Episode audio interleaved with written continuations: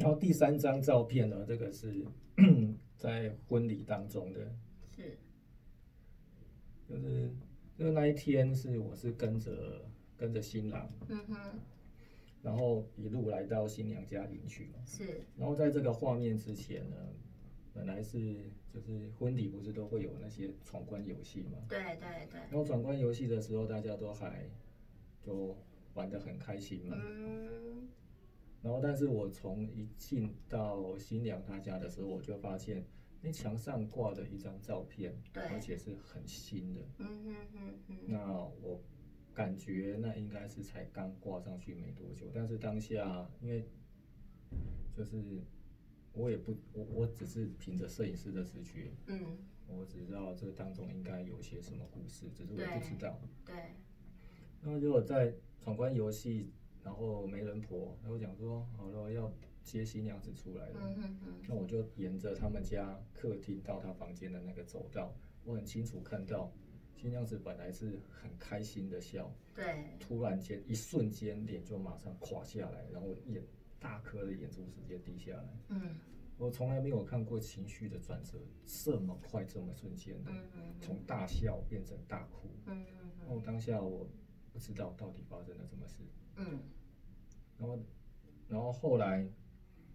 我知道一定跟这张照片一定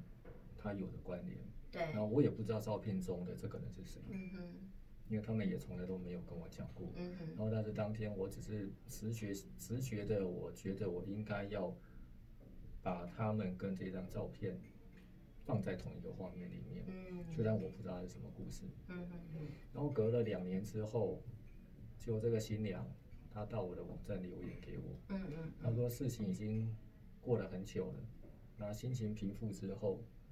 然后再回到你的网站，嗯。然后很当下的很多点点滴滴又在涌上心头，所以我想要跟你说当年我们的故事。嗯哼哼，她说，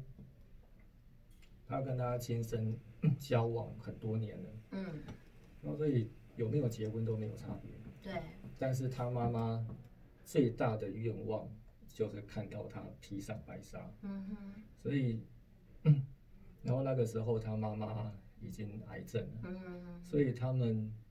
办这场婚礼都是为了要完成他妈妈的心愿，嗯哼，所以他们婚礼办得很仓促，是，然后也办得很临时，很快的就决定了婚期，然后，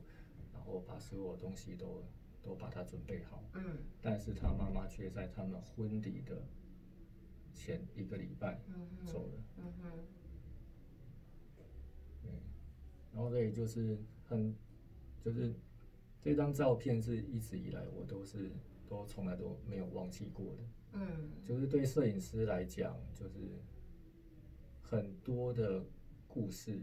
真的当下你只是凭直觉的，你并不知道那个是什么故事。对，然后很多的故事都是在你之后，之后你才会知道。嗯哼，那刚好你捕捉了这个画面，然后也完成了这个妈妈的跟这个女儿对妈妈的一个孝道，跟妈妈也是可以看到女儿披着白纱终于出嫁了。嗯，对，所以其实有时候，呃，照片往往记录着我们的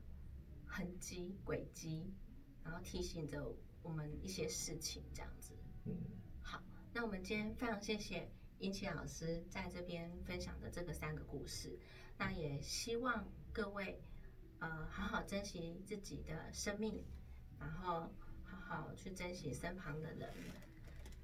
这样子。好，那如果你喜欢我们这个频道的话，欢迎呃你订阅或按赞，还有追踪，谢谢你们。好，我们下次见，拜拜。